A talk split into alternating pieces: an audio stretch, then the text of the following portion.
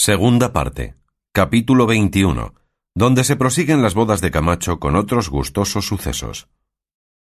Cuando estaban Don Quijote y Sancho en las razones referidas en el capítulo antecedente, se oyeron grandes voces y gran ruido, y dábanlas y causábanle los de las yeguas, que con larga carrera y grita iban a recibir a los novios, que rodeados de mil géneros de instrumentos y de invenciones venían acompañados del cura y de la parentela de entrambos, y de toda la gente más lucida de los lugares circunvecinos, todos vestidos de fiesta. Y como Sancho vio a la novia, dijo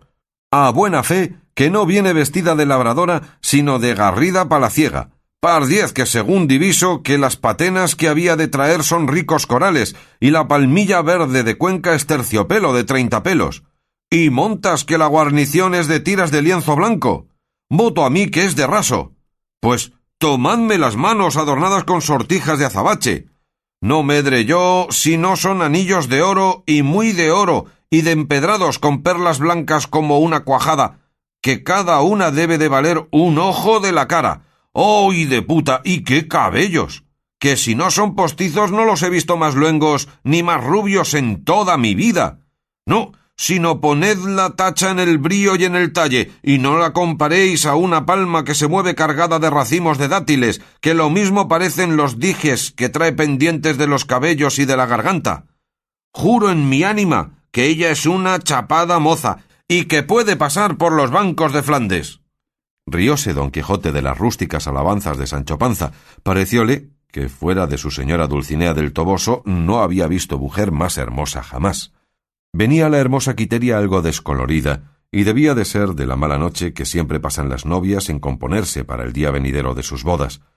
Íbanse acercando a un teatro que a un lado del prado estaba, adornado de alfombras y ramos, a donde se habían de hacer los desposorios y de donde habían de mirar las danzas y las invenciones. Y a la sazón que llegaban al puesto, oyeron a sus espaldas grandes voces, y una que decía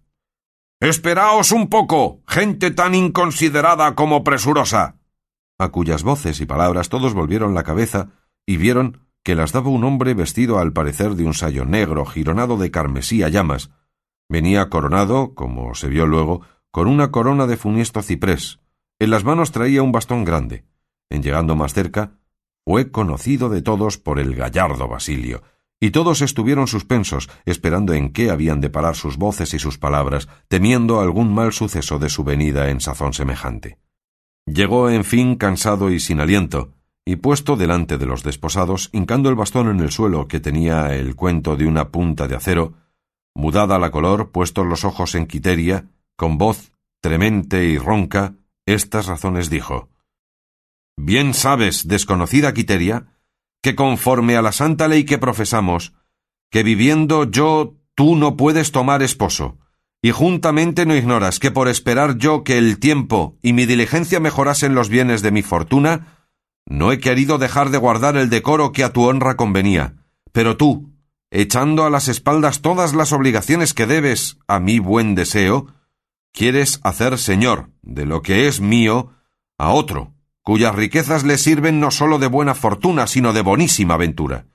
Y para que la tenga colmada, y no como yo pienso que la merece, sino como se la quieren dar los cielos, yo por mis manos desharé el imposible o el inconveniente que puede estorbársela, quitándome a mí de por medio. ¡Viva! ¡Viva el rico Camacho con la ingrata Quiteria largos y felices siglos! Y muera, muera el pobre Basilio, cuya pobreza cortó las alas de su dicha y le puso en la sepultura.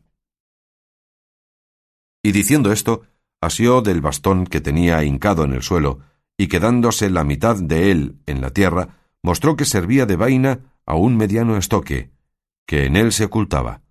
y puesta la que se podía llamar empuñadura en el suelo, con ligero desenfado y determinado propósito se arrojó sobre él, y en un punto mostró la punta sangrienta a las espaldas con la mitad de la acerada cuchilla, quedando el triste bañado en su sangre y tendido en el suelo, de sus mismas armas traspasado. Acudieron luego sus amigos a favorecerle, condolidos de su miseria y lastimosa desgracia, y dejando don Quijote a Rocinante acudió a favorecerle y le tomó en sus brazos, y halló que aún no había expirado. Quisiéronle sacar el estoque, pero el cura, que estaba presente, fue de parecer que no se le sacasen antes de confesarle, porque el sacársele y el expirar sería todo a un tiempo. Pero volviendo un poco en sí Basilio, con voz doliente y desmayada, dijo Si quisieses, cruel Quiteria, darme en este último y forzoso trance la mano de esposa,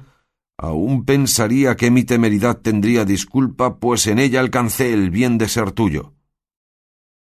El cura, oyendo lo cual, le dijo que atendiese a la salud del alma antes que a los gustos del cuerpo, y que pidiese muy de veras a Dios perdón de sus pecados y de su desesperada determinación, a lo cual replicó Basilio que en ninguna manera se confesaría si primero Quiteria no le daba la mano de ser su esposa, que aquel contento le adobaría la voluntad y le daría aliento para confesarse.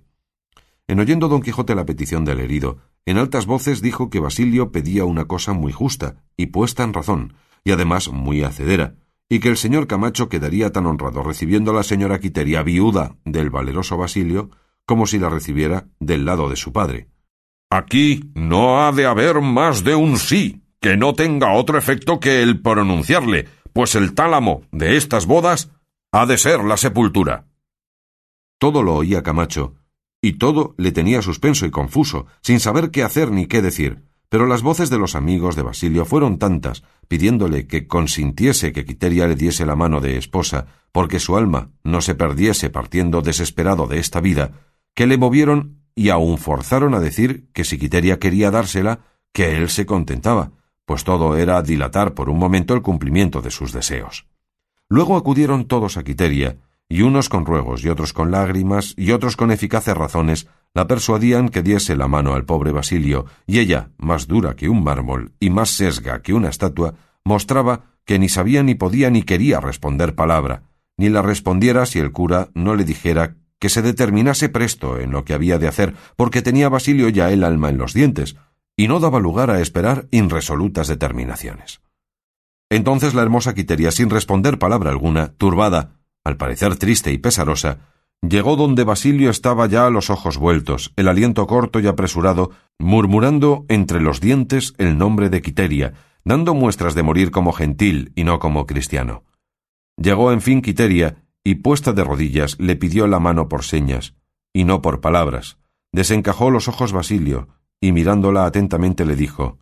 Oh Quiteria, que has venido a ser piadosa a tiempo, cuando tu piedad ha de servir de cuchillo que me acabe de quitar la vida, pues ya no tengo fuerzas para llevar la gloria que me das en escogerme por tuyo, ni para suspender el dolor que tan apriesa me va cubriendo los ojos con la espantosa sombra de la muerte. Lo que te suplico es, oh fatal estrella mía, que la mano que me pides y quieres darme no sea por cumplimiento, ni para engañarme de nuevo, sino que confieses y digas, sin hacer fuerza a tu voluntad, que la entregas y me la das como a tu legítimo esposo. Pues no es razón que en un trance como este me engañes, ni uses de fingimientos con quien tantas verdades ha tratado contigo. Entre estas razones se desmayaba, de modo que todos los presentes pensaban que cada desmayo se había de llevar el alma consigo. Quiteria, toda honesta y toda vergonzosa, asiendo con su derecha mano la de Basilio, le dijo ninguna fuerza fuera bastante a torcer mi voluntad, y así, con la más libre que tengo, te doy la mano de legítima esposa y recibo la tuya, si es que me la das de tu libre albedrío, sin que la turbe ni contraste la calamidad que en tu discurso acelerado te ha puesto. Sí doy, respondió Basilio, no turbado ni confuso, sino con el claro entendimiento que el cielo quiso darme, y así me doy, y me entrego por tu esposo. Y yo por tu esposa, respondió Quiteria. Ahora vivas largos años, ahora te lleven de mis brazos a la sepultura. Para estar tan herido este mancebo, dijo a este punto Sancho Panza, mucho habla. Háganle que se deje de requiebros y que atienda su alma, que a mi parecer más la tiene en la lengua que en los dientes. Estando pues asidos de las manos Basilio y Quiteria, el cura tierno y lloroso los echó la bendición y pidió al cielo diese buen poso al alma del nuevo desposado, el cual, así como recibió la bendición, con presta ligereza, se levantó en pie, y con no vista desenvoltura se sacó el estoque, a quien servía de vaina su cuerpo. Quedaron todos los circunstantes admirados, y algunos de ellos, más simples que curiosos, en altas voces comenzaron a decir Milagro. Milagro. Pero Basilio replicó No milagro, milagro, sino industria, industria. El cura, desatentado y atónito, acudió con ambas manos a tentar la herida y halló que la cuchilla había pasado no por la carne y costillas de Basilio, sino por un cañón hueco de hierro, que lleno de sangre, en aquel lugar bien acomodado tenía, preparada la sangre, según después se supo, de modo que no se helase. Finalmente el cura y Camacho, con todos los más circunstantes, se tuvieron por burlados y escarnidos.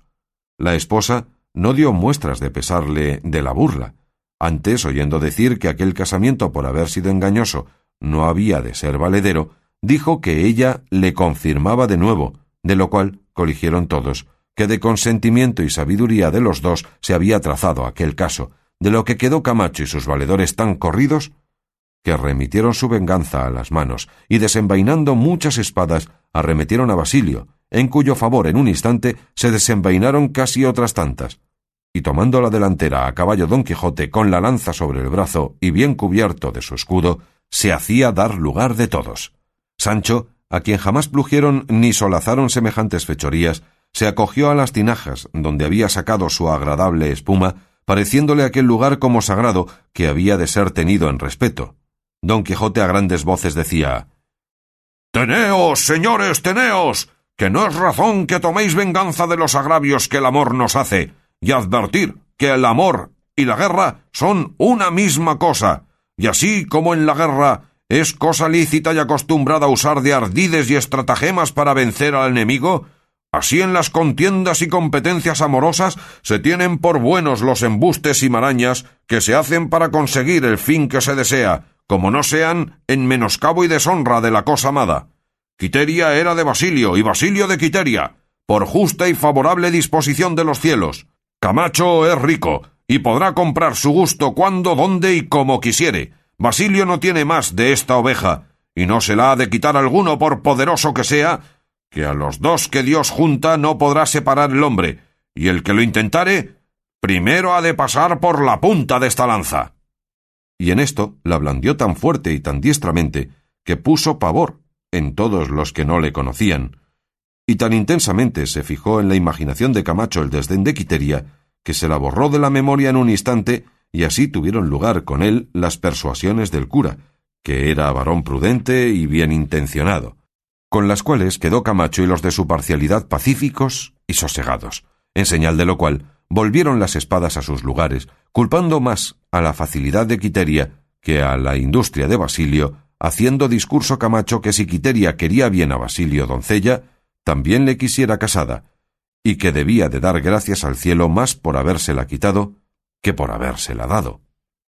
Consolado, pues, y pacífico Camacho y los de su mesnada, todos los de la de Basilio se sosegaron, y el rico Camacho, por mostrar que no sentía la burla ni la estimada en nada, quiso que las fiestas pasasen adelante como si realmente se desposara, pero no quisieron asistir a ellas Basilio, ni su esposa, ni secuaces, y así se fueron a la aldea de Basilio, que también los pobres, virtuosos y discretos tienen quien los siga, honre y ampare, como los ricos tienen quien los lisonjee y acompañe. Lleváronse consigo a don Quijote, estimándole por hombre de valor y de pelo en pecho. A solo Sancho se le escureció el alma por verse imposibilitado de guardar la espléndida comida y fiestas de Camacho, que duraron hasta la noche. Y así, asendereado y triste, siguió a su señor que con la cuadrilla de Basilio iba, y así se dejó atrás las ollas de Egipto, aunque las llevaba en el alma, cuya ya casi consumida y acabada espuma que en el caldero llevaba le representaba la gloria y la abundancia del bien que perdía. Y así, congojado y pensativo, aunque sin hambre, sin apearse del rucio, siguió las huellas de Rocinante.